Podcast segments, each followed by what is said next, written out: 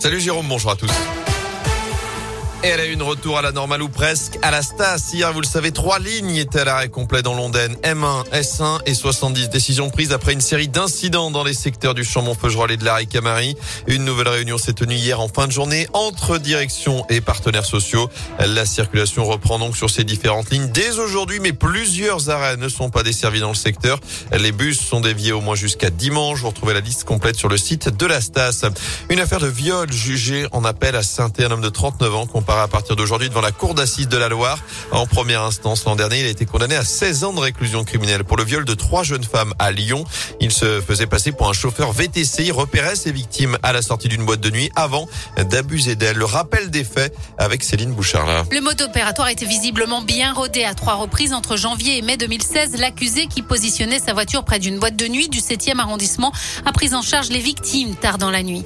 Celles-ci, persuadées d'avoir affaire à un chauffeur VTC, ne se sont pas méfiées lorsqu'une fois arrivé à domicile et sous prétexte de les aider, ce dernier a réussi à rentrer chez elle pour les violer.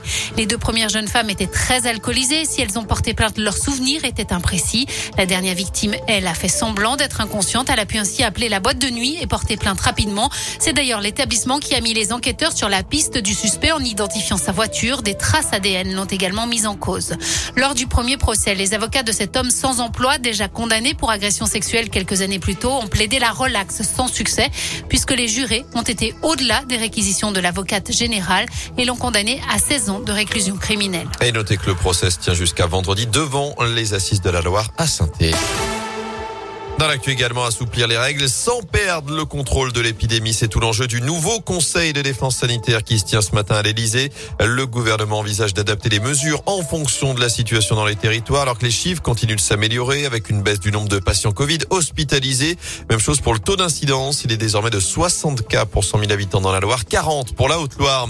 Déjà critiqué avant même d'être dévoilé, le gouvernement doit présenter aujourd'hui son budget 2022, le dernier du quinquennat Macron, alors que le chef de l'État multi multiplie les annonces ces dernières semaines entre le Beauvau de la sécurité, un plan pour Marseille ou encore un coup de pouce pour les soignants. Il compte surtout profiter du rebond de la croissance pour multiplier les investissements.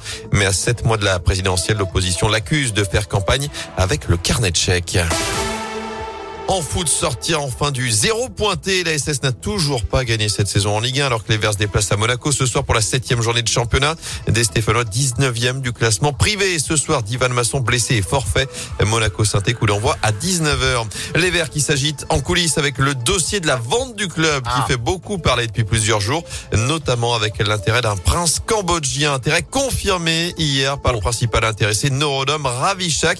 Alors il n'est pas le prince héritier mais bien un homme d'affaires il se porte officiellement candidat au rachat de la S Saint-Etienne. Il a officiellement transmis à KPMG la garantie de 100 millions d'euros nécessaires pour racheter le club. Il promet aussi des moyens suffisants pour que le club puisse retrouver sa splendeur. C'est ce qu'il a dit hier à nos confrères de RFI. Il assure venir avec de solides partenaires. Il veut également développer des académies au Cambodge et en Asie. Mon ambition pour Saint-Etienne est nationale et internationale. Fin de citation. Moi, je veux savoir l'enveloppe transfert. Il y a que ça qui...